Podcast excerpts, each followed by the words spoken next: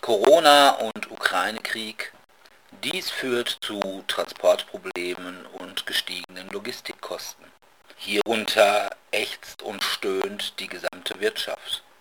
So auch die Brettspielindustrie. Hierüber wollen wir reden in der 108. Folge des DSD Brettspiel Podcasts.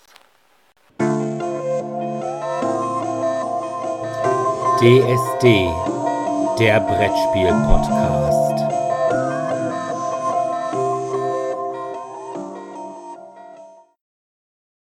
Ja, hallo erstmal und willkommen zur 108. Folge von DSD, dem Brettspiel Podcast.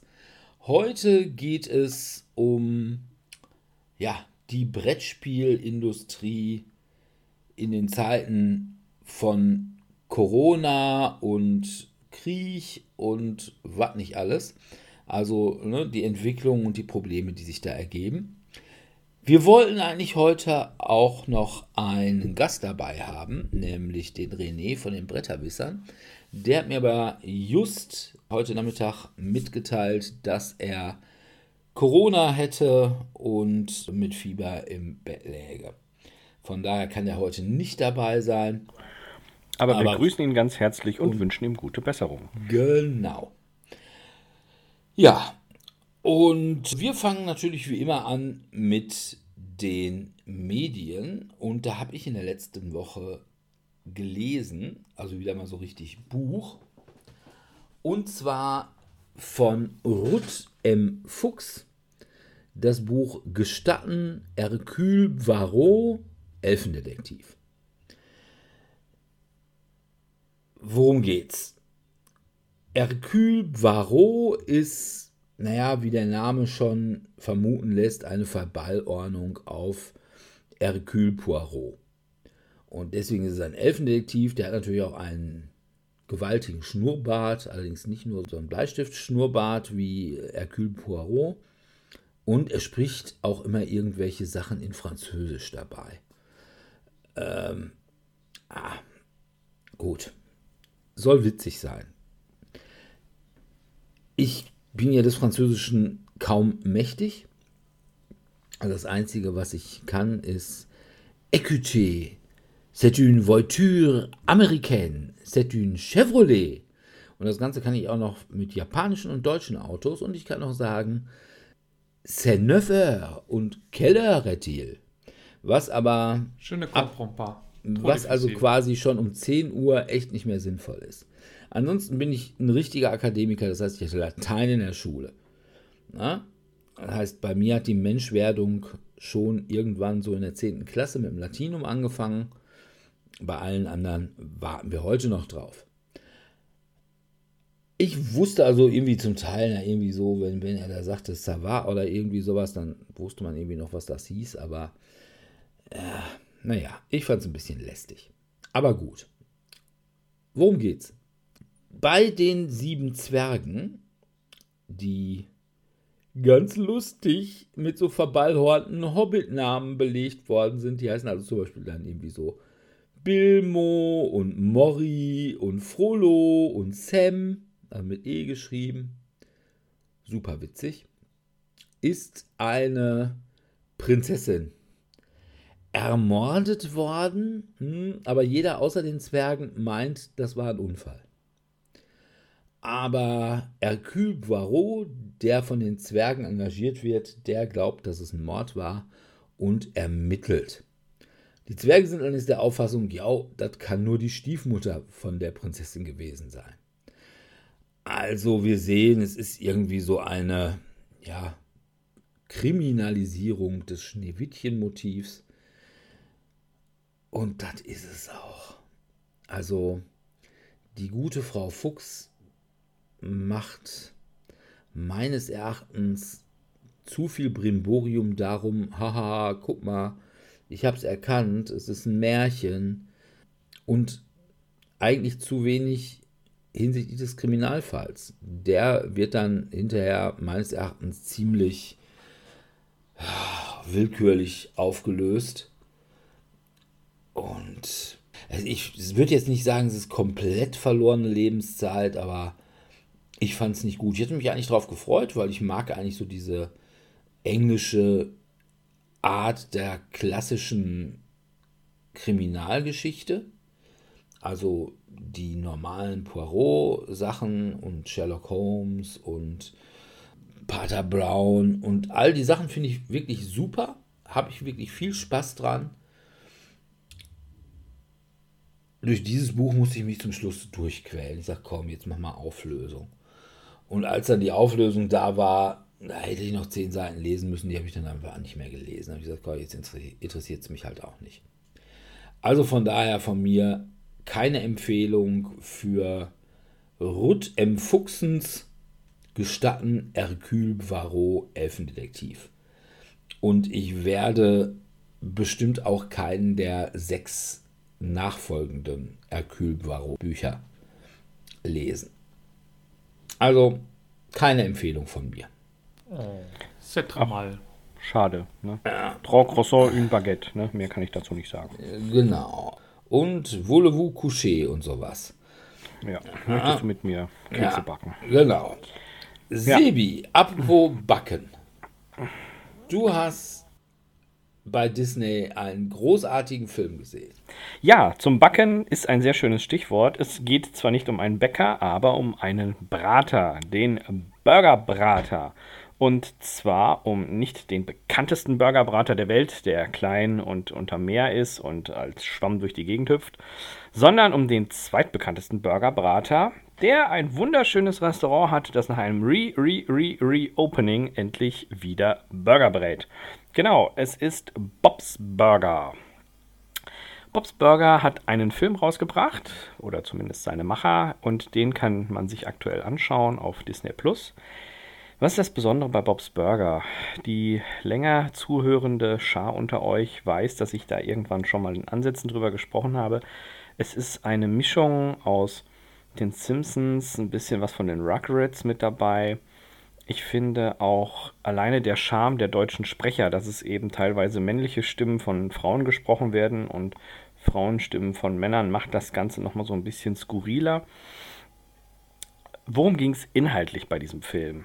Es ist mal wieder alles so wie sonst auch. Die Miete ist bald fällig. Die Bank hat den letzten Kredit quasi Aufschub verwehrt.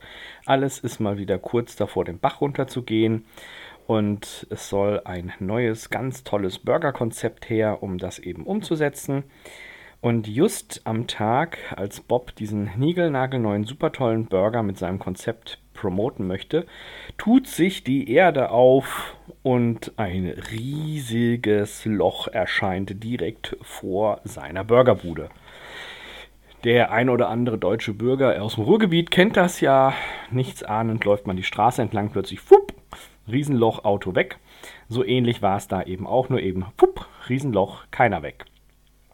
Louise, die jüngste Tochter, die aktuell von einer unliebsamen Mitschülerin ähm, ge ärgert wird, die hat ein anderes Problem und zwar wird sie gehänselt dafür, dass sie ständig die Mütze mit den Hasenohren trägt. Und sie möchte der Welt beweisen, dass sie ein ganz tolles, toughes und klasse Mädchen ist und auch mit Hasenohren total super sein kann und springt mit einer Leine gesichert eben in jenes Loch. Das Ganze wird natürlich multimedial aufgearbeitet von ihrer nichtsnutzigen Schwester und ihrem eher ja, einfältigen Bruder, der das alles auch schön dokumentiert mit seiner Handykamera. Und was Louise allerdings unten findet, ist kein großes Abenteuer, sondern viel schlimmer, ein Skelett. Und dieses Skelett sorgt dafür, dass eben das Zuschütten eben jenes Loches, das eigentlich innerhalb von 48 Stunden geschlossen sein sollte, sodass Bob da weiter seinen Laden wieder betreiben kann, verhindert wird. Denn plötzlich finden sich die Kinder mitten in einer Mordermittlung. Und so geht es dann eben weiter. Es wird viel gerätselt, es tauchen allerlei kuriose Charaktere auf. Und natürlich steht immer noch irgendwo im Hinterkopf, wenn wir nicht bis Zeitpunkt X die Kohle ran schaffen, dann machen die uns den Laden dicht. Das Ganze wird am Ende durch eine sehr skurrile, aber kindgerechte Variante aufgelöst.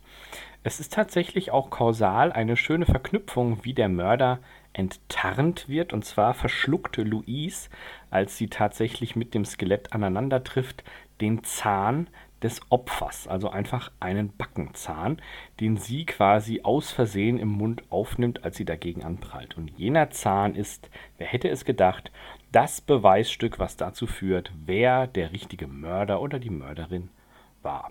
Es gibt eine wilde Verfolgungsjagd mit Autoscooterfahrzeugen, ganz kuriosen, geschäftsdubiosen Projekten am Jahrmarkt und nicht zu vergessen der Nachbar Teddy, der eigentlich irgendwie als Handwerker sich so über die Runden schlägt und versucht eine Art Grillwagen zu bauen, was wir natürlich alle ahnen, nicht wirklich funktioniert. Ich habe mich gut amüsiert. Der Film ist jetzt kein Must-Have, aber wer Bobs Burger mag, kann sich auch ganz beruhigt den Film angucken. Ja. Also ich finde es gut. Also ich habe den Film noch nicht gesehen, aber ich bin durchaus jemand, der die Serie schätzt. Es ist jetzt nicht, dass ich mich da irgendwie jeden Nachmittag vor Comedy Central knallen muss, um Bobs Burger zu sehen, aber wenn es läuft, lasse ich es in der Regel laufen. Ich finde es immer ganz witzig. Ich bin ein großer Tina-Fan.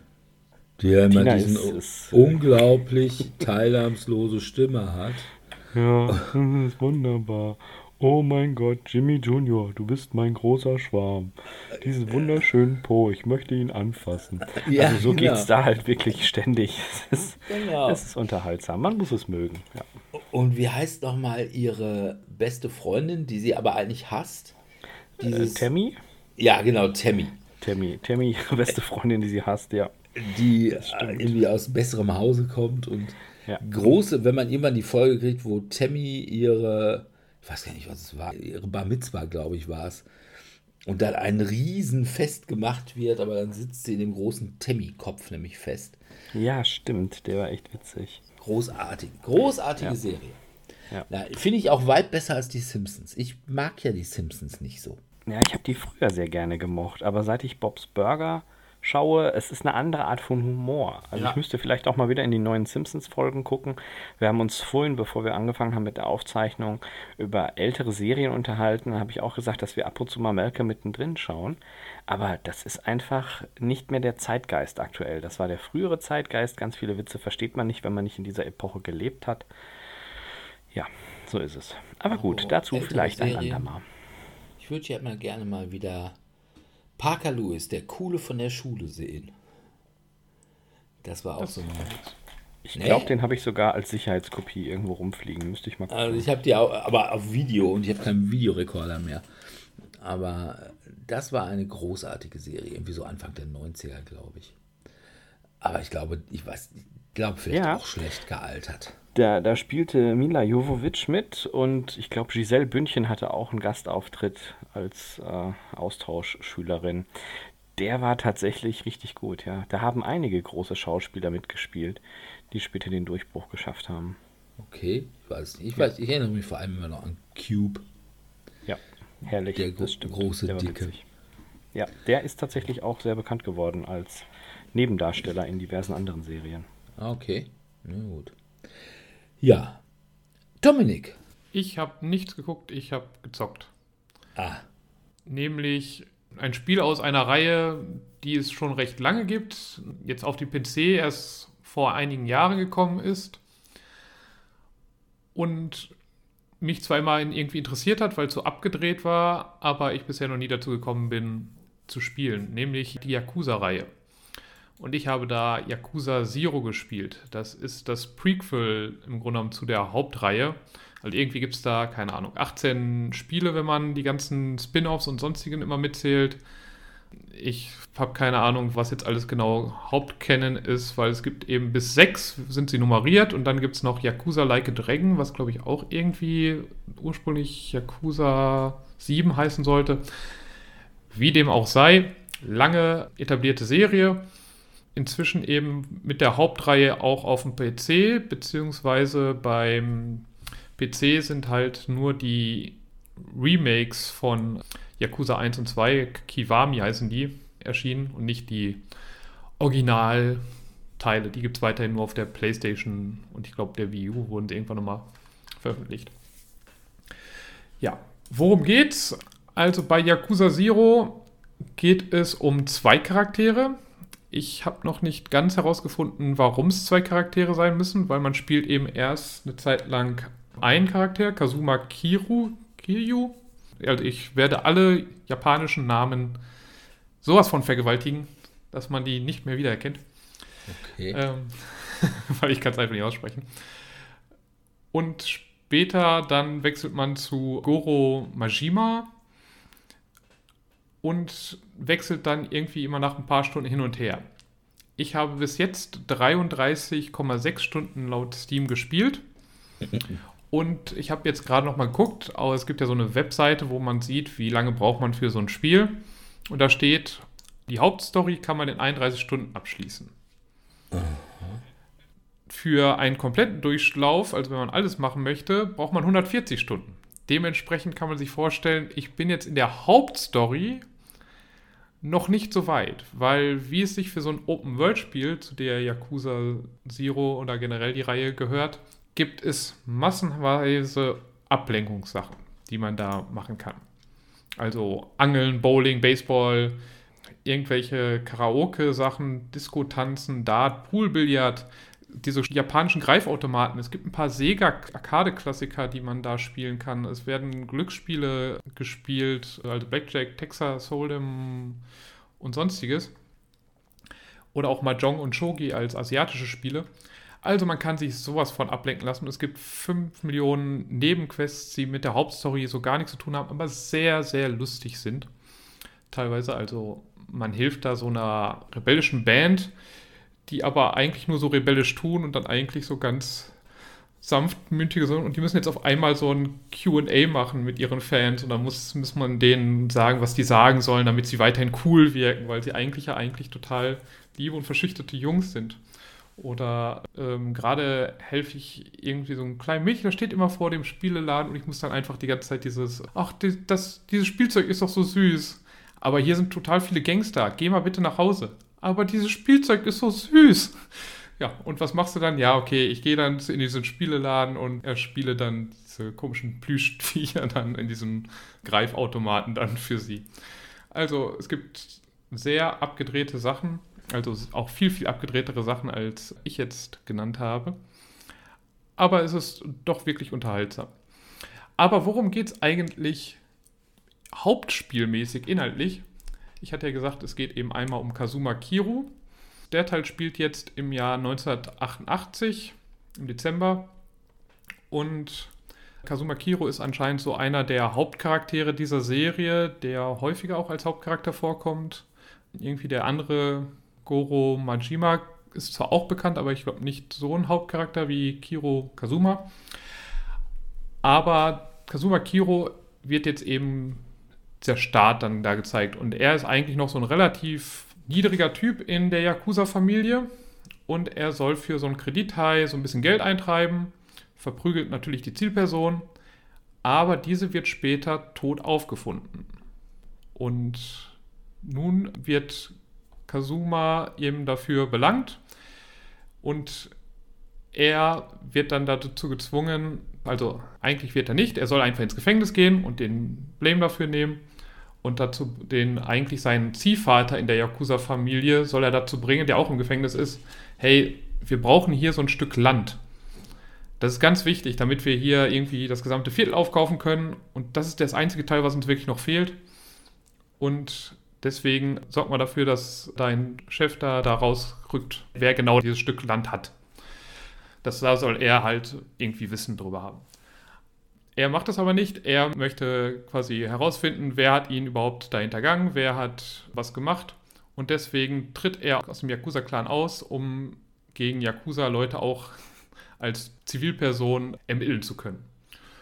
Und ja, daraufhin begeben sich einige Ereignisse. Er wird dann von einem anderen Immobilienfirmenchef angesprochen, der anscheinend ziemlich reich ist und sogar einige der Yakuza-Leute in Angst versetzt. Und versucht dann mit ihm dann irgendwie ein bisschen näher daran zu kommen. Soweit bin ich ungefähr jetzt bei Kiru, bei Goro Mahia. Der hat einen Club in einer anderen Stadt. Also Kazuma Kiru spielt in so ein bisschen, also irgendeinem Vergnügungsviertel in Tokio, also so einer Nachbildung davon. Und der Goro Majima, der spielt in einem Bezirk, der so ein bisschen an Osaka sich annähern soll. Auf jeden Fall hat er dort einen Gentleman's Club, würde ich mal sagen. Also irgendwie mit Live-Musik, Kabarett und sonstigem, aber eben da kommen hauptsächlich reiche Leute rein und dann setzen sich da junge Damen dazu, um sich mit denen nett zu unterhalten. Und ja, keine Ahnung, was dann ansonsten passiert. Auf jeden Fall stellt man fest, er ist ziemlich gut in seinem Job, macht damit viel Knete, aber er möchte diesen Job eigentlich gar nicht. Er ist nämlich auch in Ungnade gefallen bei den Yakuza und möchte eigentlich da wieder rein. Und eigentlich ist es jetzt seine Strafe, jetzt da irgendwie Knete für die Yakuza-Familie einzusammeln.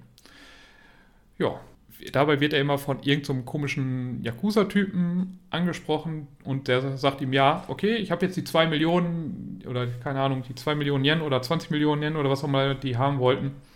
Hier, so, kann ich jetzt mitmachen? Äh, nö, also das läuft so gut, ne? Also machen wir 5 Millionen draus. oder auf jeden Fall, ja, jetzt bleibt noch mal lieber da. Und so entwickelt das halt weiter und man guckt jetzt eben, wie man da, wie er wieder zu den Yakuza kommen kann und warum er das vielleicht auch überhaupt möchte. Also, weil eigentlich geht es ihm da gut, aber er wohnt in so einer Kleinstwohnung, also der Club ist halt so richtig luxuriös, aber er wohnt in so einer Einzimmerwohnung auf dem Boden, ohne dass da irgendwie außer einer kleinen Miniküche, glaube ich, irgendwas drin wäre. Ja. Es ist, also die Mafia-Geschichten sind eben sehr ernst, aber die ganzen Nebenaktivitäten sind teilweise echt schon albern. Also man findet so Karten, Telefonkarten, die es anscheinend in Japan gibt oder gab damals, in den 80er Jahre. Und da sind dann so Frauen drauf und dann kann man in so Videostores gehen und sich so gefühlt so Soft-Porno-Videos anschauen. Also da sind dann immer irgendwelche Mädels in Bikinis, die sich so ein bisschen rekeln, ein paar Seifenblasen blubbern dann da im Hintergrund und dann wird die Kamera auf ihr Gesicht, Brüste und Hintern gezogen. Ja, das ist zum Beispiel etwas, was man machen kann. Und ich glaube, später habe ich gesehen, kann man auch irgendwelche Frauen-Wrestling-Sachen organisieren und anderen Blödsinn machen. Also ziemlich abgedrehte Sachen. Es gibt auch irgendeinen, der da die ganze Zeit in Windeln rumtanzt. Ist es irgendwie ziemlich abgedrehter japanischer Humor mit der auf einer Seite eben sehr, sehr witzig ist, aber dann eben mit einer sehr, sehr seriösen und ernsthaften Mafia-Story eigentlich. Also bis jetzt unterhält es mich auf jeden Fall ganz gut. Ist ein seltsamer Mix, aber durchaus unterhaltsam. Was es jetzt noch zu GTA oder sowas unterscheidet, ist, man fährt halt hier eigentlich gar nicht mit dem Auto. Es gibt an manchen Stellen so ein Taxi, damit kann man halt an andere Teile der Karte fahren. Die Karte ist ziemlich klein für Open-World-Verhältnisse. Und man kann nicht, also man kämpft halt nicht einfach so. Man wird ständig zwar von irgendwelchen Leuten, die einen angreifen wollen, wird man eben dann überfallen und da muss man halt kämpfen. Aber ich kann jetzt nicht einfach irgendjemand, der gerade auf der Straße vorbeiläuft, einen auf die Rübe geben. Das kann ich da nicht. Also ich kann jetzt nicht einfach meinen Baseballschläger, den ich dabei habe, einfach gegen Zivilisten aufsetzen. Ja, habe ich sonst irgendwas vergessen? Ich hoffe nicht. Aber es ist auf jeden Fall sehr unterhaltsam. Ich werde es noch weiterspielen und bin eigentlich erst am Anfang. Ich bin, glaube ich, erst in Kapitel 4 von 16 oder so. Okay. Also 25 Prozent ist ungefähr durch. Hast du denn schon ordentlich Achievements gekriegt? Ah, ordentlich nicht, aber ein paar habe ich. Ach so, eine Szene muss ich noch erwähnen, die sehr, sehr lustig war in der Hauptstory. Da versuche ich in das Büro des Chefes von der Yakuza reinzukommen, weil der kleinere Unterlordling mich nicht wirklich vernünftig rauslassen möchte und ich möchte mich beim Chef dann rauskicken lassen. Und dann kletter ich irgendwie durch so Fenster und komme dann auf so eine Toilette dann rein. Und dann da sind da halt so die anderen Yakuza-Leute und die greifen dich natürlich sofort an. Und dann hast du so eine Schlacht in der, auf der Toilette und haust dann so quasi den Typen dann mit dem letzten Schlag einfach mal so richtig schön in die Kloschüssel rein. Also es ist sehr, also die, die, die Kampfszenen sind auch teilweise echt brutal. Das, das muss man schon sagen. Okay. Es, ist, es ist interessant auf jeden Fall. Okay. Man muss halt auf diesem Japano-Humor ein bisschen stehen. Ja, ich bin ja da nicht so. so. Ja, es ist halt wie Anime. Also, ist das denn auch so ein bisschen Anime jetzt von der Grafik her? Nee, also es ist schon recht realistisch gehalten. Also, das ist natürlich vielleicht so eben die Welt ist halt sehr japanisch, also mit sehr viel Bling Bling, gerade eben in den 80er Jahren, wo alle irgendwie mit Anzug auch rumlaufen, weil da in den 80er, 90er Jahren war ja Japan so sehr auf dem aufsteigenden Ast. Und wir spielen ja in so einem Vergnügungsviertel dann auch von so Großstädten. Aber jetzt nicht, dass die jetzt so riesige Augen hätten oder du diese typischen, ja, was sind so japanischen Sachen, viele Mädchen, die dann in irgendwelchen besonderen ausgefallenen Haarfarben, wo die Haarfarbe ja dann schon was über den Charakter oder sowas aussagt, also sowas ist alles nicht dabei. Also schon eigentlich relativ realistisch gehalten jetzt. Okay. Ja, gut. Ja. Ja. Ah, ich glaube, es wäre. Wäre nichts für dich anscheinend. Ja, ich konnte glaub dich ich. nicht, konnte dich Nee, nicht also ich bin. Dieser Japo-Kram ist nicht meins. Das ist einfach so. Aber es wäre halt ein Open-World-Spiel, wo du nicht Auto fahren müsstest. Ja, das ist natürlich ein großer Vorteil. Also zumindest, wo ich kein. Ich habe ja nichts grundsätzlich gegen Autofahren. Ich habe nur was dagegen, wenn ich irgendwie gegen Uhrzeit oder im Rahmen eines Wettrennens oder irgendwie sowas Auto fahren muss. Und das mit einer, ja, sag ich mal, Mittelmäßig. mit einer Steuerung, bei der das Wort schwammig eine Beleidigung für jeden Schwamm ist. Also, ich sag mal, GTA und so. Ansonsten habe ich nichts gegen Autofahren. Ich, Im Gegenteil, da fahre ich sehr gerne Auto. Also zum Beispiel bei Mafia bin ich immer sehr gerne Auto gefahren. Das einzige Bekackte war dieses Wettrennen auf diesem Racing-Track, das ich halt auch nur gewonnen habe, weil ich da irgendwie diese Abkürzung gefahren bin, wie jeder andere auch. Weil es halt eben, ja, erstens super schwer und zweitens auch super langweilig ist mit so einer Steuerung. Also nichts gegen irgendwelche Autorennspiele, ist zwar auch nicht meins, aber was weiß ich, irgendwie so Formel 1 oder sowas, da, da hast du aber wenigstens in der Regel noch eine vernünftige Steuerung. Gegebenenfalls sogar mit dem Lenkrad und irgendwie Gaspedal und Bremse und sowas. Ja, das, das lasse ich mir dann ja noch gefallen. Naja, ich kam mit der Steuerung immer so einigermaßen zurecht beim Mafia. War dann immer nur die erste Kurve, die man genommen schaffen musste. Da muss man konzentriert zu Ende fahren, fand ich. Du musst halt die erste Kurve, weil die Gegner da ja schon ziemlich am Rammen sind und dein Auto halt sich super schnell dreht. Das ist halt ein bisschen nervig gewesen, aber da es immer der Anfang eigentlich war und wenn du dann vernünftig gefahren bist, hast du es eigentlich meistens immer geschafft. Okay. Ja. Also, Also ich zumindest hinterher. ich nicht.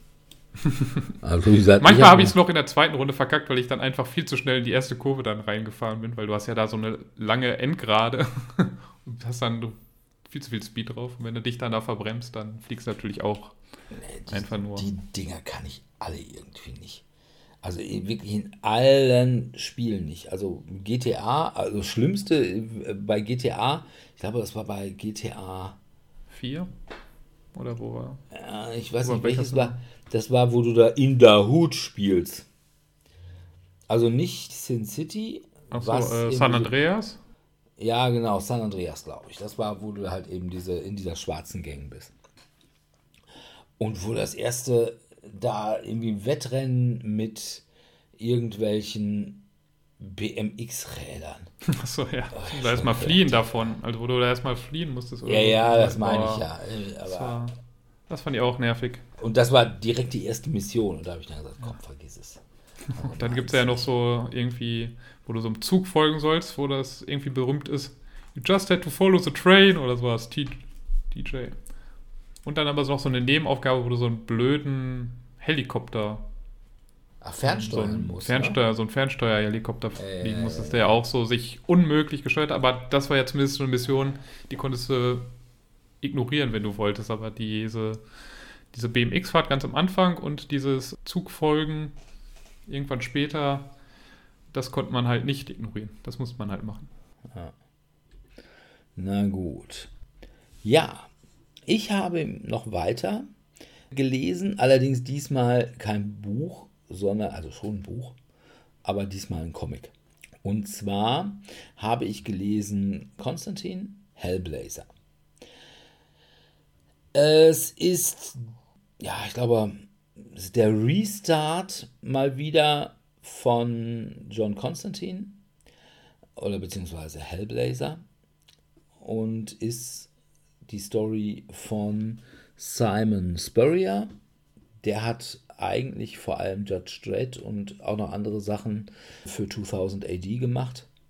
Dem Zeichner Aaron Campbell, der hat vor allem für Hellblazer gezeichnet, allerdings auch Harley Quinn.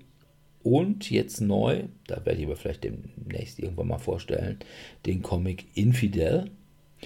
Und Matches Bergara oder Matthias Bergara, ich weiß nicht, wie es ausgesprochen wird, als Zeichner. Ja, es geht um John Constantine, den Magier. Und er ist nicht nur Magier, sondern auch die, ja, eine von den beiden Comicfiguren, die ich bei DC erträglich finde. Die waren ja ursprünglich bei Vertigo und Vertigo gehört halt mittlerweile zu DC. Beziehungsweise ist, glaube ich, mittlerweile dann auch bei DC Black oder DC Dark oder irgendwie so. John Constantine ist halt ein Magier und ja, Dämonenjäger. Und das ist halt ein Restart. Das hat schon tausende von Restarts gegeben.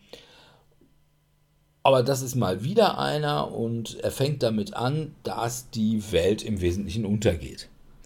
Also John Constantine hat irgendwie mächtig Mulu Mulu gegen irgendwelche Dämonen im Himmel gemacht und hat dann irgendwie auch noch irgendwie seinen besten Kumpel geopfert, den Taxifahrer Chess. Aber es geht halt so richtig den Bach runter. Und immer kommt ein Typ auf ihn zu und sagt, ja, pass mal auf, ich biete dir an, du kannst zehn Jahre in die Zukunft und zwar in meine Zukunft. Ich bin nämlich du aus der Zukunft. Und du kannst zehn Jahre in die Zukunft und ne, da ist das alles nicht passiert. Und das Einzige, was ich von dir will, ist mal wieder deine Seele. Und zwar nicht direkt, sondern wenn du dann mal irgendwann stirbst. Und da sagt John Constantine natürlich, hey, super Idee. Meine, der verhökert seine Seele ja quasi am laufenden Band und macht das. So, und ab da ist das dann so ein bisschen Monster der Woche, aber ja, nicht ganz. Es hängt schon irgendwie zusammen. So hat er zum Beispiel, irgendwie muss er eine Meerjungfrau retten, befreien. Was aber auch nur so halb gelingt. Und was soll ich sagen? Es ist natürlich wieder wie viele Konstantin-Bände ein bisschen ein sehr eigener Zeichenstil. Also die arbeiten da schon immer sehr mit äh, Farbreduzierung und ja, so ein bisschen alles so leicht schraffiert. Ich finde das gut. Aber wer es knallbunter haben möchte und irgendwie vollflächig, der ist da nicht so gut bei aufgehoben. Also sollte man vielleicht vorher mal reingucken. Ansonsten, die Story ist wirklich gut. Ich mag Konstantin. Und ja, was soll ich sagen? für jemanden, der neu damit anfängt, ist das eigentlich ein ganz guter Startpunkt. Und ja, es ist gut. Also kaufen sind zwei Bände. Also jetzt auch, sage ich mal, für so einen neuen Startpunkt eine durchaus überschaubare Anzahl an Comics, die man da lesen muss und oder kaufen muss. Und von daher Wer also, sagen wir mal so, sagt, okay, es ist DC, aber naja, man kann ja mal einmal auch, man kann auch einmal in der zweiten Liga ein Spiel gucken gehen. Ja, für den ist Konstantin, wenn man jetzt nicht gleich Sandman, wo ich sagen muss, Sandman ist dann doch schon so ein bisschen noch seltsamer als Konstantin. Ja, da ist Konstantin schon das Richtige. Auf gar keinen Fall soll man den fürchterlichen Konstantin-Film gucken. Allerdings kann man ganz gut die Konstantin-Serie gucken. Von daher von mir eine Empfehlung: Konstantin, Hellblazer. Ich glaube, der erste Band ist von 2020 und der zweite Band von irgendwann danach, weiß ich nicht, 2021 oder so. Ja, Sebi. Ja, das passt ja tatsächlich so als König der Übergänge, der wir ja quasi alle irgendwie sind. Ich habe mich auch mit jemandem beschäftigt, wo es sehr brutal zugeht und wo es am Anfang sehr gut war. Und zwar wurde mir auch bei Disney Plus empfohlen The Princess. Hier, Leute, die das geguckt haben, gucken auch The Princess. Und dann dachte ich mir, boah, was ist das denn hier immer? The Princess, The Princess. Ich glaube, da ist egal, was du geguckt hast. Ja, du wirst bei Disney Plus jetzt mit alles. The Princess zugeschissen. Ja. Also The Princess ist, wie der Name vermuten lässt, die Prinzessin. Die Prinzessin, die aber gar nicht so ladylike ist, wie sie eigentlich sein sollte. Im Trailer sieht man eben eine Dame in weiß gekleidet, Hochzeitsgewand, die in einem Turm liegt und es geht so in die Richtung, ja, und wir hatten damals die Prinzessin und sie war ja so toll und hier und da. Doch dann geschahen schlimme Dinge und dann sieht man halt so eine kleine Schlacht oder ich sag jetzt mal, eine Armee übernimmt das Schloss, Rauben, Plündern, Brandschatzen, das volle männliche Programm. Und die Princess findet das nicht gut ne? und packt dann eben selber ihr Schwert aus und fängt da an, wahllos alles niederzumetzeln. Was im Trailer ziemlich nach 24 Stunden oder Taken aussieht mit Liam Neeson, der auch als Einzelkämpfer da durch die Gegend geht und den Entführern seiner Tochter peu à peu die Visage vermöbelt oder sie liebevoll zu Tode quält, ist in diesem Film als Idee schön, in der Umsetzung einfach nur furchtbar. Es ist, oh mein Gott, meine Augen bluten, wenn ich innerlich daran denke. Es war wirklich schlimm. Es war wirklich, wirklich schlimm. Wenn ihr jemanden nicht leiden könnt, meine Lieben, empfehlt ihm oder ihr dringendst. Schaut euch The Princess an. Ne, musst du gesehen haben. Dieser Film verdient in der Tat das Prädikat actionreich und handlungsarm. Es ist einfach nur unglaublich nervig. Die Handlung ist so plump und vorhersehbar und oh, ich weiß gar nicht, wo ich anfangen soll, mich zu beschweren. Okay, die Hauptdarstellerin ist ganz hübsch, die kann man sich ganz gut angucken das drumherum und ach ja, und der Meister Shin Fu, dann kommt ein bisschen asiatische Kampfkunst. Es muss ja auch erklärt werden, woher sie das kann. Und sie wird natürlich nicht in der höheren Kunst des Damendaseins ausgebildet. Nein, Papa, ich möchte ein Ritter werden. Na, du heiratest den König von XY. Oh, ich will aber nicht, ich will ein Ritter werden. Es ist furchtbar, es ist wirklich unglaublich furchtbar. Ein Hoffnungsschimmer ist tatsächlich der Bösewicht, der gespielt wird von Dominic Cooper. Dominic Cooper kennt man aus der Serie Preacher, wo er den Mr. Jesse Custer, also den Hauptdarsteller, spielt. Den, ja, ich sag jetzt mal, fiesen Priester, der eben auch immer ordentlich austeilt. Er macht das ganz gut. Es gibt ab und zu auch ein paar lustige Szenen in dem Film The Princess, aber es ist wirklich furchtbar. Also ich habe mich da sehr durchgequält. Und es kam auch irgendwann der Punkt, wo ich sehr, sehr dankbar dafür war, dass meine Fernbedienung diesen Vorspulknopf hat. Und ich dann einfach tatsächlich minutenweise irgendwelche aufwendigen Kampfszenen überspringen konnte, weil der Kram ist einfach immer der gleiche Rotz. Dann kämpft sie mal an ein Seil angebunden, dann kämpft sie mal nur mit einem Arm, dann kämpft sie mal nur mit den Füßen, dann kämpft sie unter Wasser, dann kämpft sie in der Küche, dann kämpft sie im Thronsaal, dann kämpft sie durch die Geheimtür. Also es ist unglaublich zäh. Wirklich ganz, ganz schrecklich. Ganz, ganz schrecklich. Also es hat mehr Spaß gemacht, wenn ich mich zurückerinnere an mein zehnjähriges Ich, das meiner Cousine beim Super Mario World Spielen zugeguckt hat auf dem Super Nintendo. Also, aber das hier ist echt furchtbar. Okay. Naja, ich hab's eh nicht so mit Prinzessin. Ja, Ich also, fand in den 90ern schon immer Prinzessin Fantagiro. Oh Gottchen. Ganz ja, ja fürchterlich. Super, ja. ja. Das gleiche in Gelb, ja. Allerdings hier, wie hieß sie nochmal, die, die Kriegerprinzessin, die fand ich immer noch Die ganz Xena mit. Eieiei! Genau, genau. Eieieiei. Ja, Eieiei. gut. Ja, Weil ich war immer ein bisschen in Gabrielle verliebt. Ach Gottchen, ja. Na, na gut. Okay, dann kommen wir mal zu unserem Hauptthema. Wir alle wissen, es ist in letzter Zeit irgendwie so, ja, die Weltlage ist, mh, sie lappt ins Komplizierte. Und ja, wir alle haben ja schon mitgekriegt, ne? irgendwie alles wird teurer. Wir haben irgendwie zwischen 7 und 8 Prozent Inflation. Die Spritpreise haben sich mittlerweile verdoppelt. Die Heizkosten, um wie viel die sich doppeln, werden wir irgendwann mal so im Herbst feststellen, wenn die Abrechnungen kommen von den entsprechenden Gasversorgern.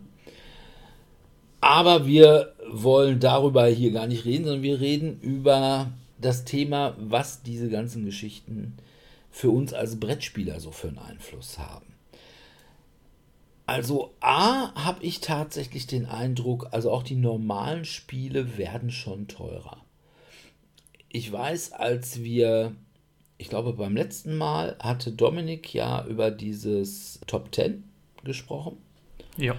Und da habe ich mal gedacht, oh ja, das könntest du dir vielleicht mal irgendwie zulegen. Und da haben wir irgendwie geguckt, was soll das kosten? Das ist ja so ein ganz normales Smallbox-Game, ne? Also diese kleinen Schachteln, wie auch zum Beispiel Love Letter. Ne, so diese Schachtelgrößen. Und da hätte man jetzt gedacht, ja, was wird es kosten? Zwischen 10 und 15 Euro, ne? Irgendwie 11, 12, 12,95, sowas in dem Dreh. Und dann war ich doch etwas überrascht, dass das Ganze über 20 Euro kosten sollte. Also von daher, hm, da wird es dann schon teurer. Genauso Descent die dritte Edition, die bei mir auf dem Tisch liegt, kostet mittlerweile auch so um die 150 Euro. Ne? Während ich, sagen wir mal, mein erstes Descent, also Descent First Edition, noch für 50 Euro gekriegt habe und mein Descent Second Edition sogar für 42 oder 45 Euro oder so. Also auch da ist es zu einer ja, ziemlichen Preisspirale gekommen noch, ja, sag ich mal, augenscheinlicher ist die ganze Geschichte ja mittlerweile bei Kickstarter. Ne, da ist einmal die Sache, was Transportkosten angeht. Und die sind dann, geworden. Ja, ne, dann auch so Sachen wie, ja, ich sag mal, Mehrwertsteuer. Ne, da gab es ja das Problem, dass bisher immer die VAT eine gewisse Bagatellgrenze hatte, die ursprünglich mal auf den wahren Wert angesetzt worden ist, wo man dann aber irgendwann mal gesagt hat, nee, nee, wir meinen ja jetzt doch irgendwie den Preis und den haben wir eigentlich auch schon immer gemeint und so. Weshalb wir jetzt mittlerweile die Umsatzsteuer dazu zahlen müssen. Wobei man sagen muss, naja, eigentlich müssten wir sie nicht wirklich nochmal zusätzlich dazu zahlen, denn die Umsatzsteuer, die drauf ist, die können die Kickstarter Unternehmen ja auch wiederum bei sich zu Hause als Vorsteuer abziehen.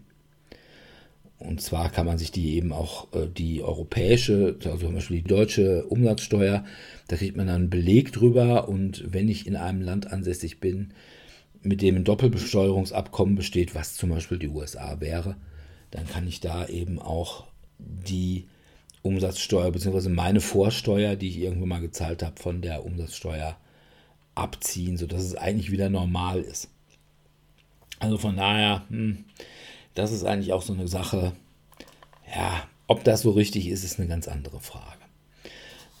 Aber wie sieht es denn mit den bisherigen Erfahrungen aus?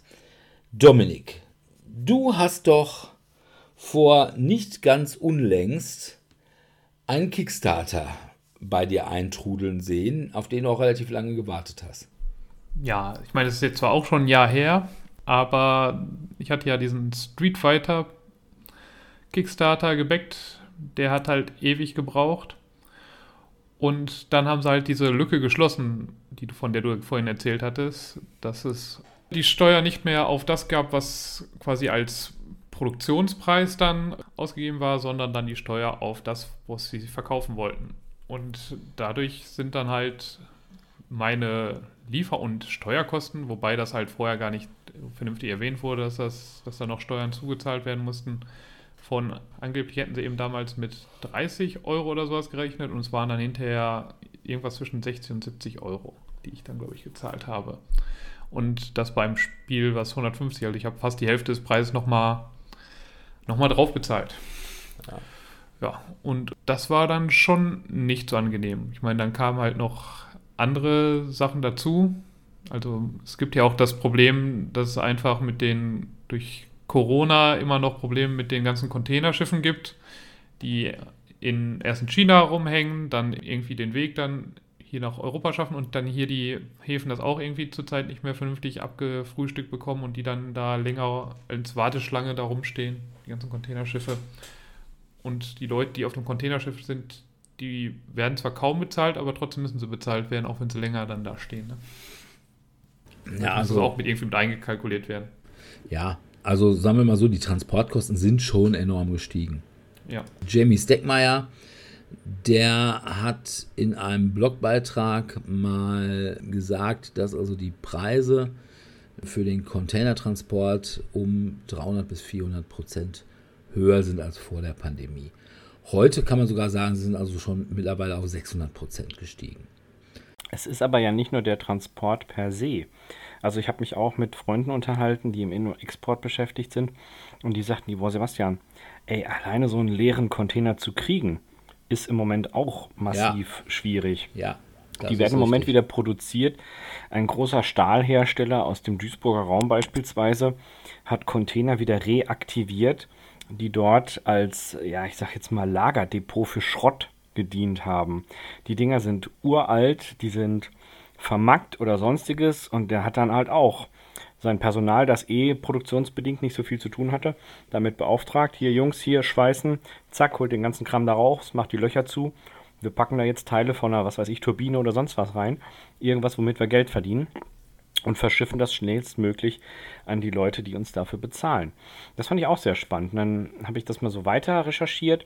Ich kenne tatsächlich jemanden, der beruflich mit Großtransporten arbeitet. Also wenn hier irgendwo mal so ein Rotorblatt für eine Windkraftanlage unterwegs ist, dann sagte der Sebastian, das zieht sich ja weiter. Es ist nicht nur das Material, das fehlt, auch das Personal, das fehlt.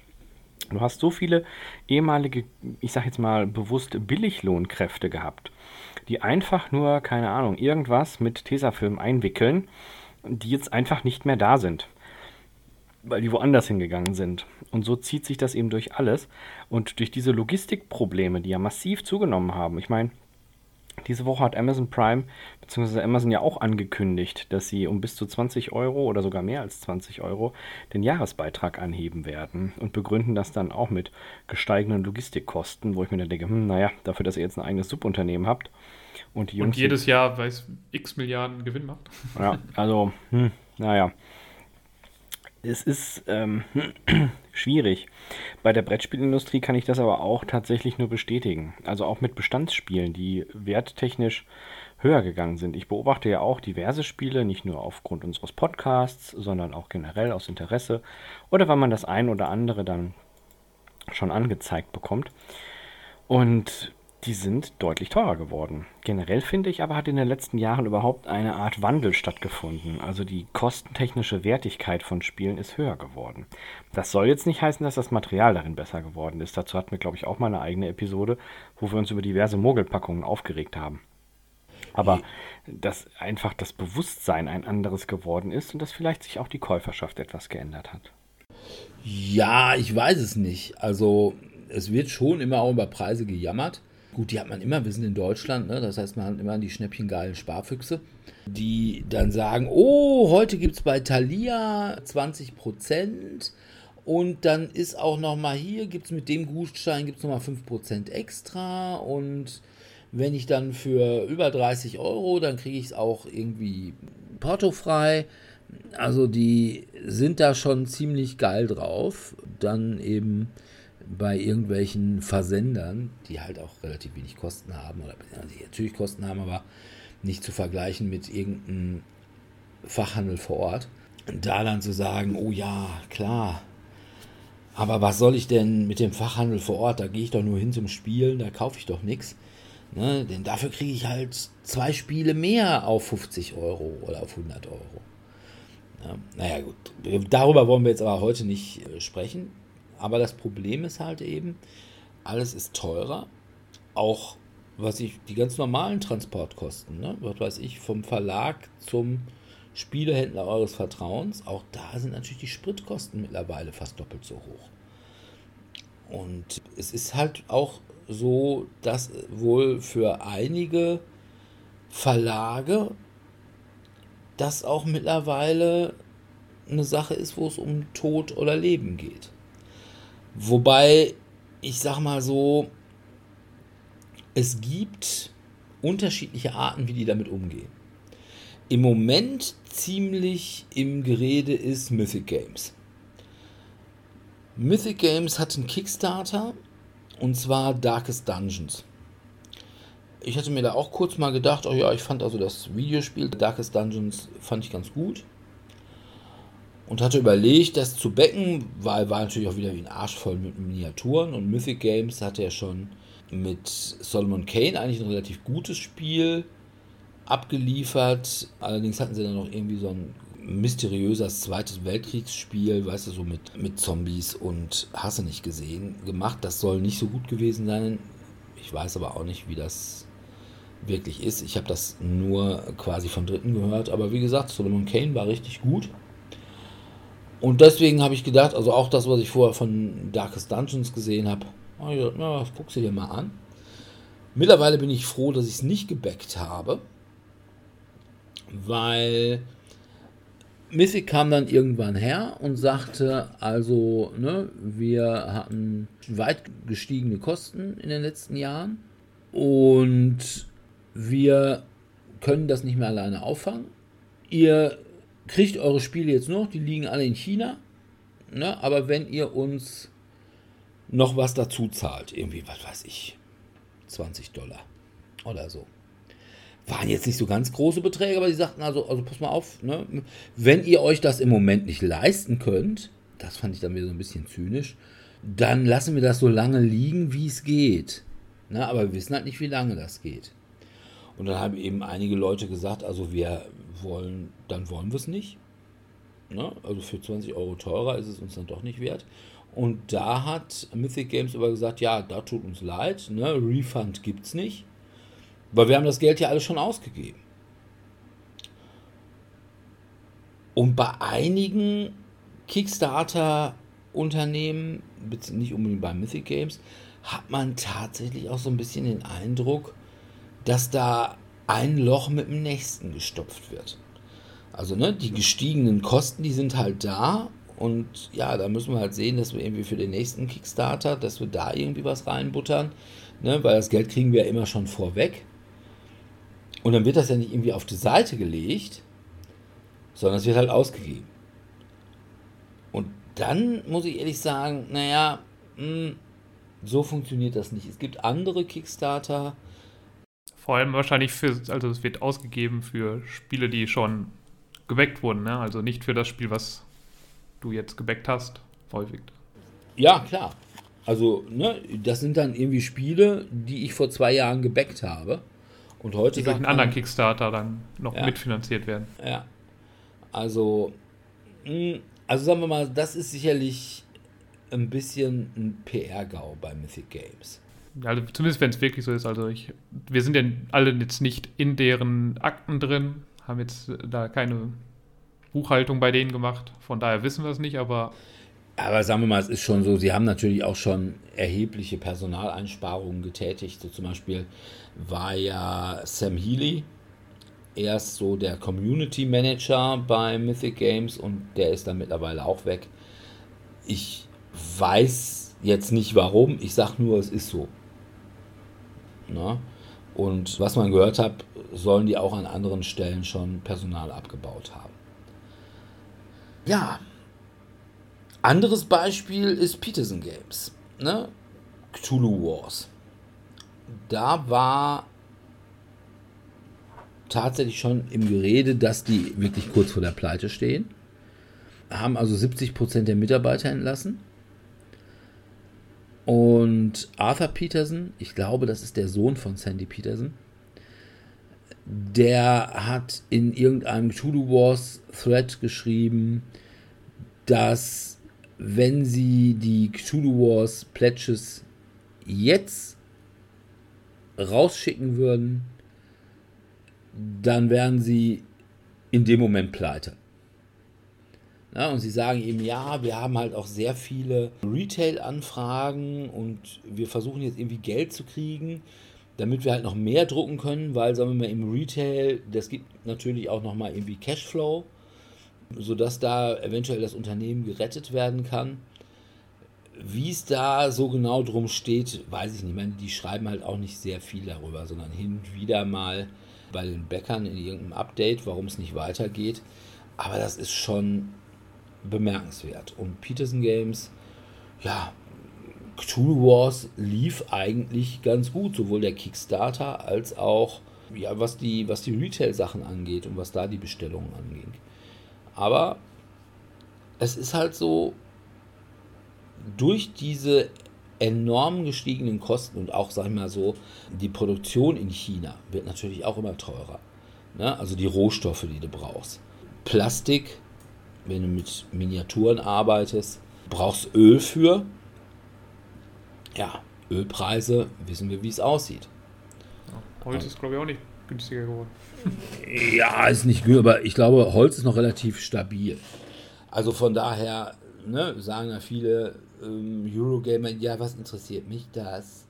Ich muss ja nicht mit vielen Miniaturen, das sind ja eh nur Miniaturen, ja, ich sag gut.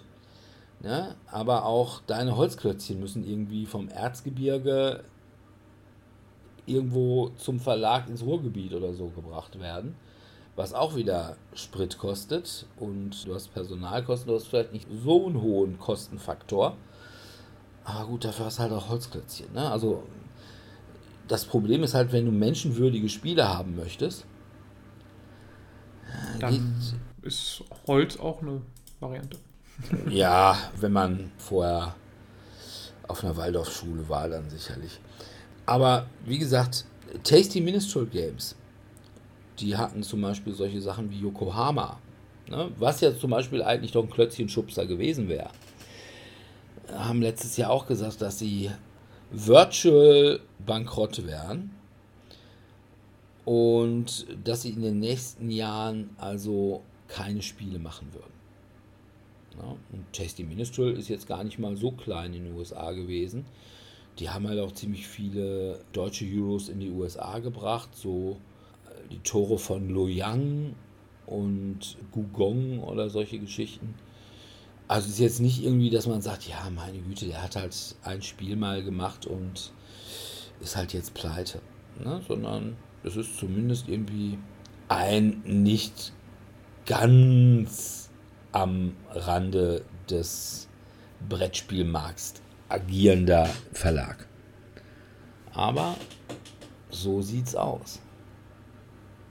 Was ist die Konsequenz? Ja, einmal gestiegene Preise.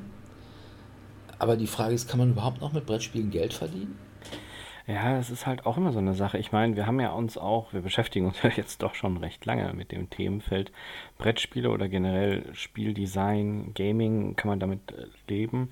Und ich war sehr überrascht, als ich recherchiert habe, wie gering die Auflagen sind. Ich dachte immer, das sind, keine Ahnung, hier 150.000 und dann alle, äh, nein. Ich sag, wie, äh, nein. Sagt er, ja, 150.000 vielleicht bei Uno oder Skippo oder irgend so einem Evergreen, okay, den das du sind bei, dann schon Millionen. ja, den du hier bei Karstadt am Krabbeltisch kriegen kannst.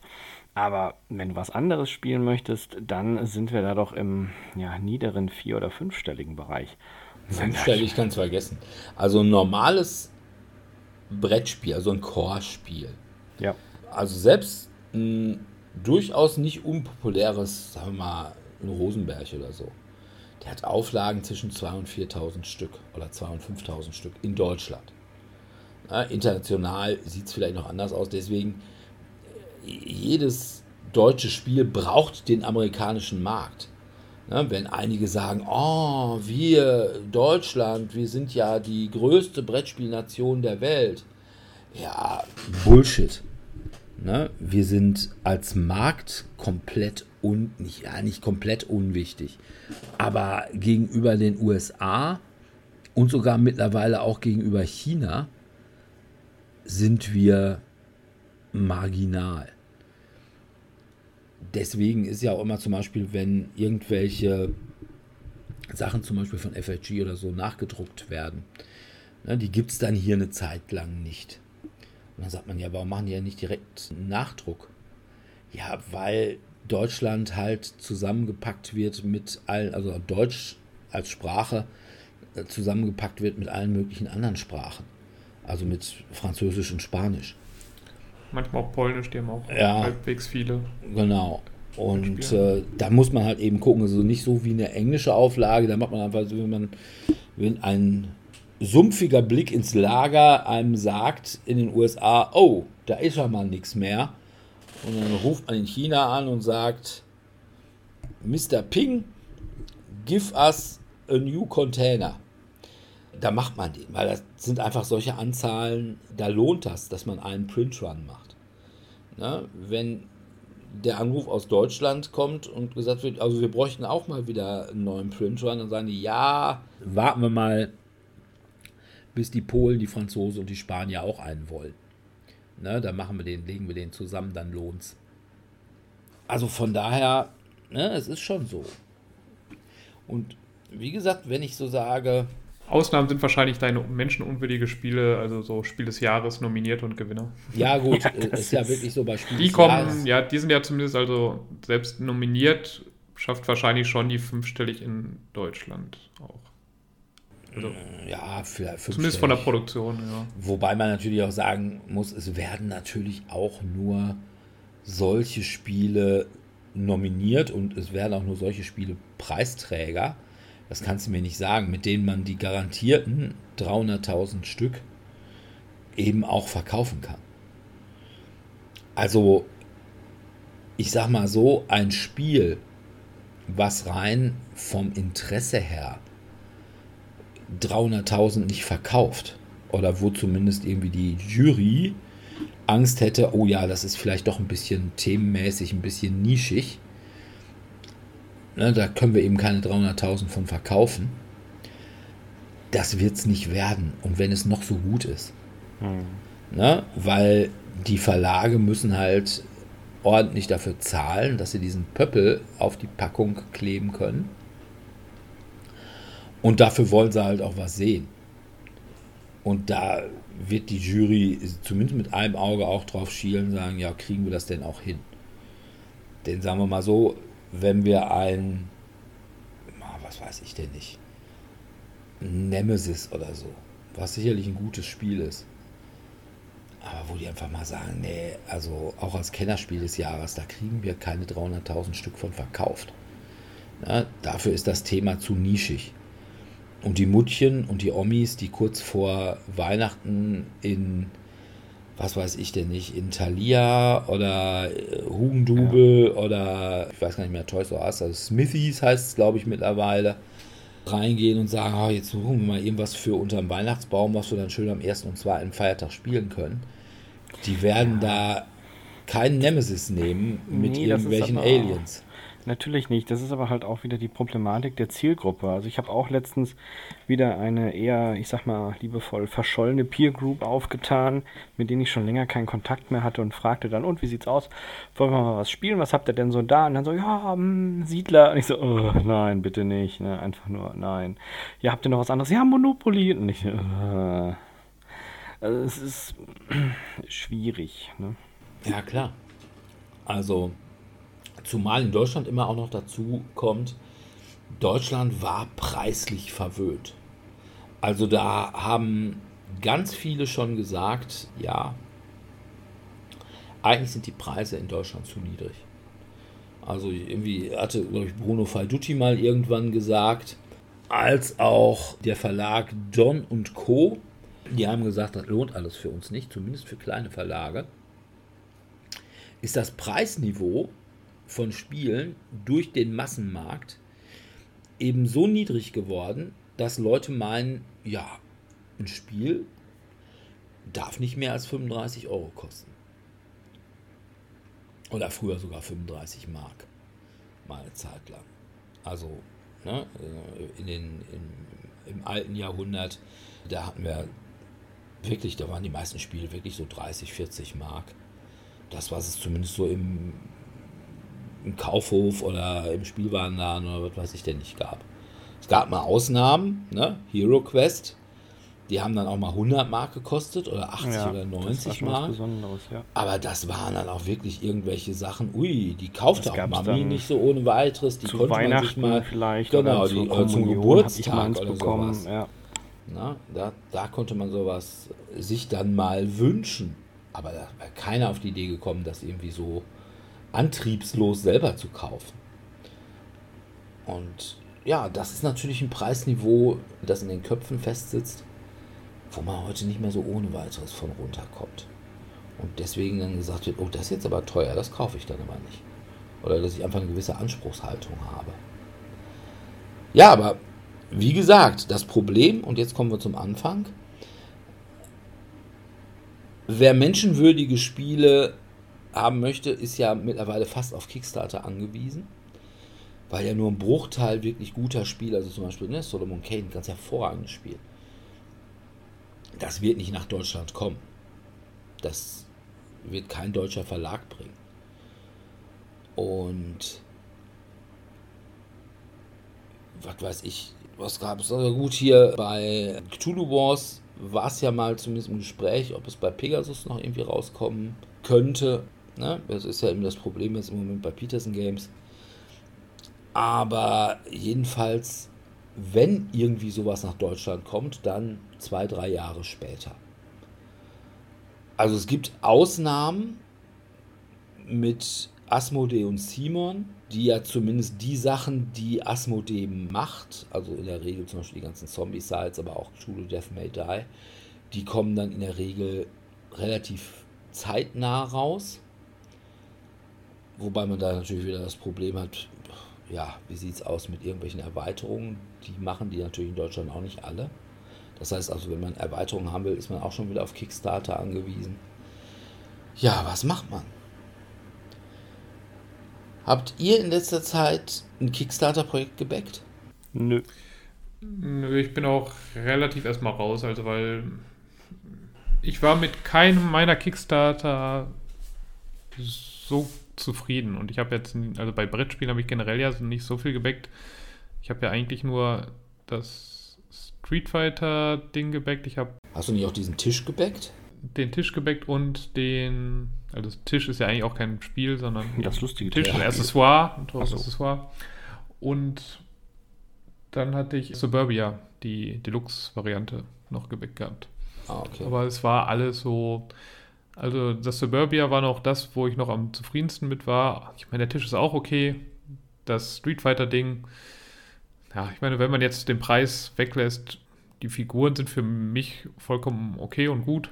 Ja, Ich komme halt nur zu selten, das zu spielen, weil ich jetzt. Ja, nicht so deswegen bring's gefälligst Mittwoch mit. Ich will das spielen. Und Gut, will muss mir nur vorher sagen, wen du spielen möchtest, weil sonst müsste ich drei Boxen mitbringen. Honda. Honda. Ja. Honda. Oder Dalism. Ich Weil glaube, ich die, sind finde, beide- ich glaub, die sind beide in der ähm, in der Grundbox. Stretch Goal Box Ach so, drin. weil ich finde, die beiden sehen mir doch ein bisschen ähnlich. In, in seltsamer und verstörender Art und Weise. Aber jedenfalls äh, einen von den beiden oder beide. Also bringen beide schon mal mit. Aber ja, ich habe auch das Problem und ich bin vielleicht noch derjenige von uns, der noch am, ich will nicht sagen Kickstarter geilsten ist, aber ich finde Kickstarter-Sachen schon ziemlich gut. Ne? Wenn man eben ein Freund von Miniaturen und Miniaturen spielen ist, dann geht echt kein Weg kaum an Kickstarter vorbei. Allerdings, ich glaube, das letzte, was ich gebackt habe, was hier angekommen ist, war tatsächlich Cthulhu Death May Die. Den Rest habe ich mir tatsächlich dann immer auf Ebay geschossen und bin da nicht wirklich schlecht bei gelaufen. Also zum Beispiel ne, X-Men United. Da habe ich mir irgendwie die Stretch Goal Box für einen Huni geholt und die Grundbox für 56. Also hatte etwa 155 Euro oder irgendwie so insgesamt dafür bezahlt. Und dann hatte ich mal so geguckt, und wenn ich da noch Shipping, insbesondere Shipping wäre für Two-Wave-Shipping gewesen und dann noch die 19% Umsatzsteuer dazu, oh, dann wäre ich ungefähr auf den gleichen Betrag gekommen. Vielleicht habe ich irgendwie 5 Euro oder 10 Euro mehr bezahlt insgesamt, aber das ist dann schon mal so eine Sache, wo man sagt, naja, dafür kann man es dann machen. Also dafür kann ich es mir dann schön auf eBay holen. Das ist ja jetzt auch kein Privatverkauf, sondern in der Regel ja auch, auch gewerbliche Händler, die dann halt irgendwie so ein Retail-Pledge genommen haben und es dann verkaufen. Und ja, und dann habe ich es halt eben irgendwie, was weiß ich, spätestens eine Woche später und nicht ein oder zwei Jahre später. Ne? Oder hier zum Beispiel Bloodborne. Gut, da hatte ich halt, die Grundbox hatte ich als Rezi-Exemplar gekriegt. Das heißt, da habe ich überhaupt nichts für bezahlt. Und dann habe ich mir jetzt nochmal irgendwie für 180 Euro die Kickstarter-Box geholt und die, ach, wie ist das denn nochmal? Irgendwie Shady's Dungeon. Und der normale, wo ich das mit drin hätte, hätte bei 100 Euro gelegen plus Shipping plus Mehrwertsteuer. Also gut, da wäre ich dann also auch, ich weiß gar nicht, wie, wie viel ist der Dollar zum Euro? Euro ist mittlerweile sowas um die 1 zu 1.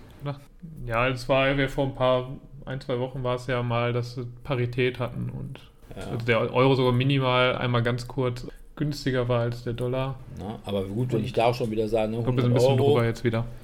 Dann kommt dazu, oder wäre dazu gekommen, jetzt gucke ich mal eben, was haben die als Shipping aufgerufen dafür? Ja, 20 bis 30 Euro, also sagen wir 25 Euro plus 20 Prozent nochmal an Mehrwertsteuer, das wären dann, sagen wir mal, bei 125 Euro, 20 Prozent, kommen wir mal 30 drauf, dann bin ich bei 155 Euro.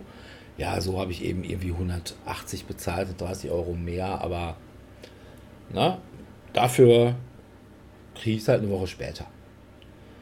Also von daher muss man tatsächlich sagen, ist der Sekundärmarkt tatsächlich eine Sache, wo man heutzutage echt drüber nachdenken kann. Ich glaube auch, es wäre bei vielen kein schlechtes Geschäft, ähm, wenn man dann eben sagt, okay, man muss natürlich so ein bisschen eine Ahnung haben, was läuft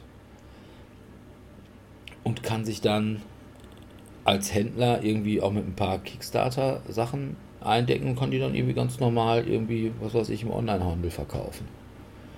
Kannst du, glaube ich, immer noch eine ganz gute Markt dran machen. Ich weiß nicht, ob du da, ich weiß nicht, wie die Retailer-Pledges sind, ob die wirklich 30% Aber die werden ja häufig sind. gar nicht, es werden häufiger gar nicht angeboten bei manchen. Und ich glaube, die, die Gewinnspannen da sind nicht so groß, wie als wenn du es normal in den Handel gehen würde. Ja, das kann natürlich sein. Und du kannst natürlich echtes Pech haben, ne? Wie zum Beispiel hier bei diesem, ach, wie hieß denn das Videospiel? Also quasi nicht Bloodborne, sondern Dark Souls. Dark? Souls, genau. Wo dann eben die Erweiterungsboxen, ich weiß ich nicht, weiß ich, vier Jahre später kamen oder so. Oder drei Jahre später, wo einfach kein Hahn, keine Henne mehr nach den Erweiterungen und nach dem Spiel überhaupt schrie. Was jetzt, glaube ich, auch nicht, Dark Souls war, glaube ich, auch nicht nie so populär. Es haben Leute gespielt und gesagt, ja, ist halt höllenschwer. Und ja, es gibt halt das Spielerlebnis schon ganz gut wieder, aber fanden es jetzt auch nicht so super. Und ja, wie gesagt, da war dann auch zwei Jahre später, spätestens, war halt auch der Drops durch. Und wenn du da immer noch nicht die Erweiterung kriegst, auf dem bleibst du dann halt auch sitzen. Dann muss man gegebenenfalls dann auch mal klagen. Ja, denn auch das ist ja so eine Sache. Ne? Es meinen ja immer viele, Kickstarter wäre, ja, man gibt das dem Unternehmen, um irgendwie, ja, dass der was Schönes damit machen kann. Ist in Deutschland oder allgemein in Europa, müsste es zumindest bei den meisten so sein, in den meisten Ländern, zumindest wo ich es weiß, ist das Bullshit. Das macht in den USA so sein. selbst da habe ich meine Zweifel dran. Aber in, den, in Deutschland sind also diese normalen Brettspiel-Kickstarter, wo ich also sage, ich plätsche, was weiß ich, 100 Euro und dafür kriege ich Corebox, Exclusives und alle Stretch Goals. Das ist nichts anderes als eine Vorbestelleraktion. Ja. Ja? Also es gibt ja auch in Deutschland viele Unternehmen, die das Ganze finanzieren über Vorbesteller. Also ich weiß jetzt zum Beispiel im Rollenspielbereich, da ist dieser Verlag System Matters, macht im Übrigen ganz hervorragende Rollenspiele. Und die machen ziemlich viel mit Vorbestelleraktionen. Und nichts anderes ist nach deutschem Recht ist Kickstarter, zumindest diese Art von Kickstarter. Es gibt auch noch Crowd Investing. Da muss dann aber auch ganz klar gesagt werden, also ihr gebt uns Geld und wir machen damit quasi, was wir wollen. Und ihr habt keinen Anspruch, irgendwas von uns zu kriegen. Oder es gibt ein Crowd Investing, wo man sagt, okay, wir machen das oder das und das machen wir, aber ihr kriegt nicht die Ware. Ihr kriegt dann irgendwie eine prozentuale Beteiligung am Gewinn. Das ist nichts anderes als ja, eine Geldanlage dann. Na, ein, oder ein ja, partiarisches Darlehen nennt man das dann auch. Ja, für die Juristen unter unseren Hörern. Meinst du die Besserwisser? Äh, Genau, die. Also auch die nicht die nur die bessere, nicht nur Besserwisser, sondern einfach auch die besseren Menschen. Ach so, oh, wie konnten wir das nur wieder überhören? Ja, genau. Ja, aber ansonsten, so dieser ganz normale Kickstarter-Back, das ist nichts anderes als ich kriege das, was versprochen ist. Und zwar zu dem Preis, der angegeben ist. Und zwar auch zu den Versandkosten, die angegeben sind. Da kann ich also nicht dann am Ende kommen, ah, Freunde, es ist teurer geworden, also ihr müsst jetzt nochmal 30 Euro draufzahlen, sonst kriegt das nicht. Und Geld kriegt er nicht zurück, Age Badge, ne? wir erpressen euch einfach. Wollt ihr eure Ware, sonst seht ihr auch von eurem Geld nichts wieder. Das ist in Deutschland nicht so. Da habe ich tatsächlich einen Anspruch darauf, dass mir das geliefert wird. Und theoretisch habe ich sogar einen Anspruch darauf, dass es innerhalb der Frist geliefert wird. Ja, also wenn da steht Liefertermin, was weiß ich, Mai 2022, dann habe ich Anspruch darauf, dass es im Mai 2022 geliefert wird. Die haben zwar immer mittlerweile dabei nur voraussichtliche Lieferung, ne, was dann eben eine Sache ist, okay, kann man begründen, warum es länger gedauert hat? Ja, aber es ist ja immer. Gibt es da nicht auch irgendwie die Option, dass du es wieder zurückgeben kannst, wenn es zu lange dauert? Ja, natürlich. Ja. Ja, da kannst du irgendwann mal sagen, ist, ist das ein Grund für einen Rücktritt? Ja. Ich habe gerade noch mal überlegt, was ich als letztes geplätscht habe und gerade wo du sagtest, hier schon so lange her, darum ist es mir auch nicht eingefallen, aber ich habe auch tatsächlich das klassische Zombie-Side Marvel gebackt. Ähm, das müsste ja auch mal irgendwie irgendwann eintrudeln. Du hast das Zombie Side Marvel gebackt? Ja. Sebi! Du siehst mich fassungslos. Ja, ich war schwach. Also, ich habe das nicht gebackt, weil das Problem war. Hast du denn nur die, die Grundbox gebackt oder auch Ich glaube, die ja. X-Men-Erweiterung? Nee, nee, nee, ich glaube, ich habe tatsächlich nur die Grundbox. Ich, es wurde mir irgendwann zu teuer. Also es wurde ja abartig Ja. viel. Und dann habe ich gesagt, sag mal, habt ihr einen am Brett? Also, nee, das reicht mir.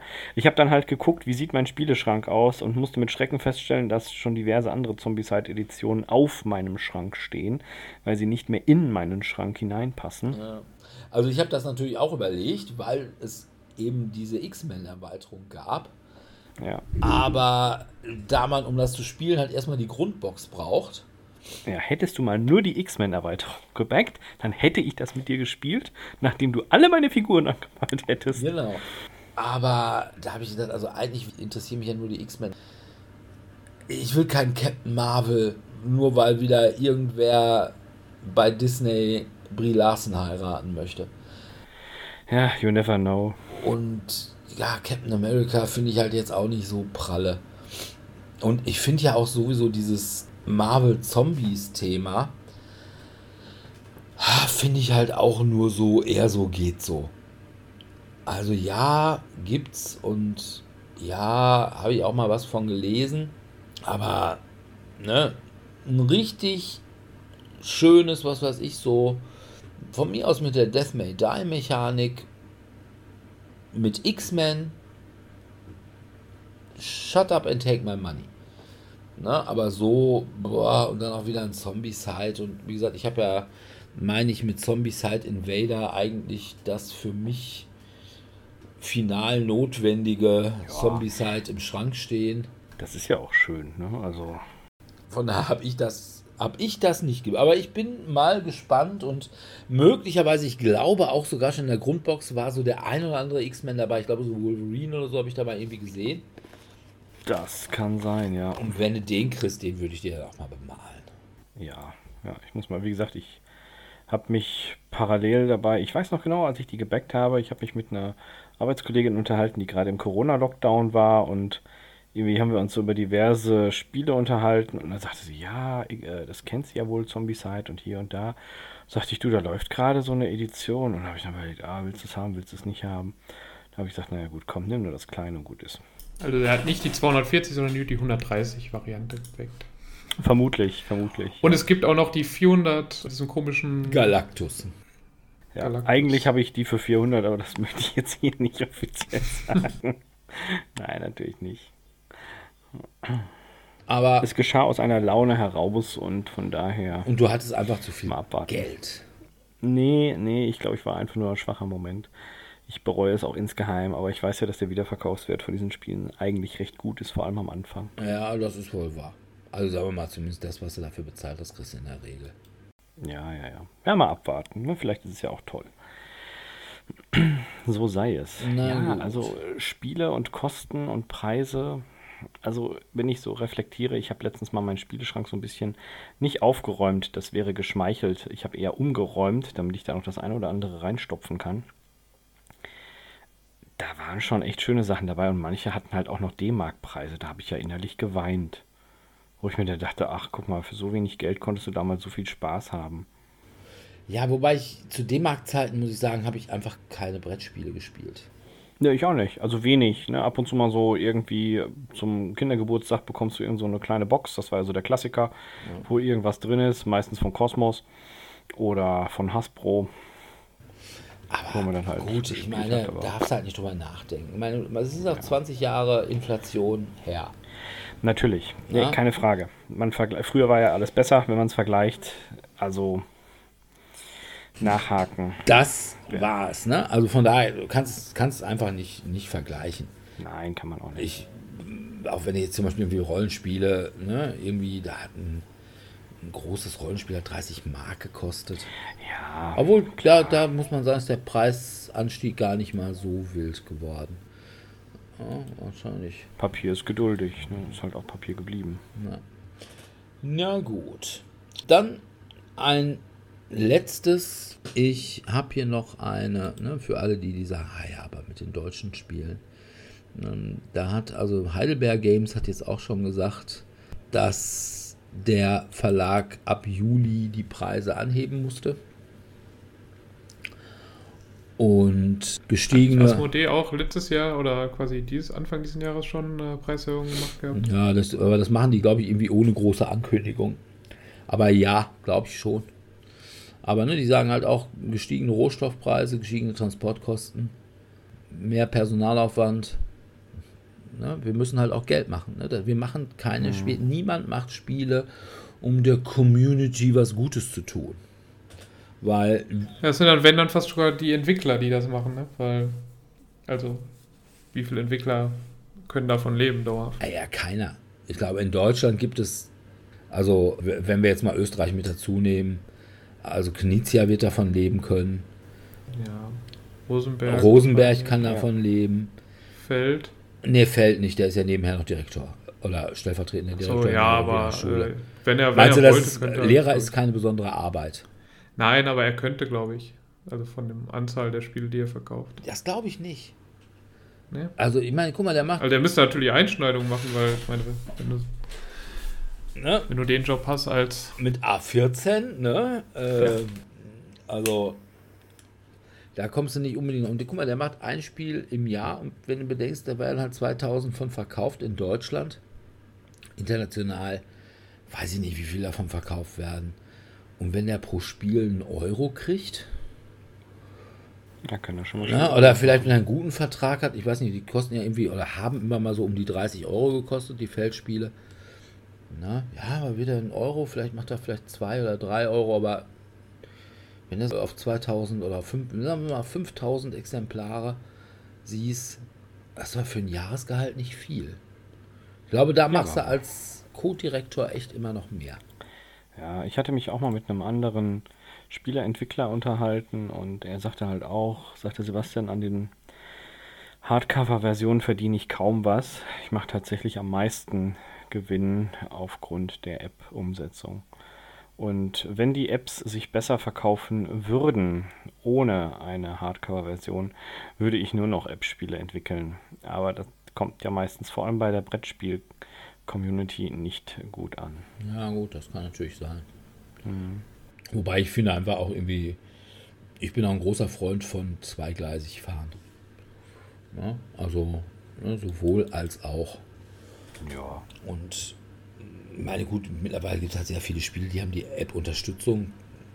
Die kannst du halt auch nicht direkt an der App spielen, aber ne, ich glaube, das wird halt auch eben so diese, diese Scheu vor der Elektronik wird dem möglicherweise eine Entwicklung Vorschub leisten, die dann auch sagt, okay, mir reicht es, wenn ich da die App habe, da brauche ich doch nicht das, das richtige Spiel noch. Kann durchaus passieren. Ja, Ja. Na gut. abwarten. Okidoki. Dann würde ich sagen, sind wir für heute durch und bedanken uns wie immer bei unseren Zuhörern fürs Zuhören. Und in zwei Wochen wissen wir noch gar nicht, was wir für ein Thema haben. Lasst euch also überraschen. Wenn ihr aber immerhin gibt es Ferien und wegfliegen können da nicht, weil alle Flüge fallen aus und außerdem steht man in langen Schlangen vorm Flugschalter, sodass da die Anreise nach Malle auch nicht wirklich der ganz große Hit ist. Von daher bleibt man dann lieber doch im Lande und nährt sich redlich und auch sich in irgendwelche Züge, in denen die Klimaanlage ausgefallen ist, zu quetschen. Ne? Also von daher kommt er lieber mittwochs ins Tellurien in Dortmund-Eichlinghofen. Da könnt ihr dann nämlich mit uns spielen. Genau, das lohnt sich sogar. Und ja, wir würden uns natürlich freuen, wenn ihr uns bei Facebook liked, bei iTunes mit Sternen beschmeißt, wenn ihr überall das tut, was unsere Sichtbarkeit erhöht und womit ihr uns eure Liebe spüren lasst. Und in zwei Wochen würden wir uns freuen, wenn ihr wieder dabei seid. Und bis dahin verbleiben wir mit einem freundlichen Tschüss. Ciao, ciao. Tschüss.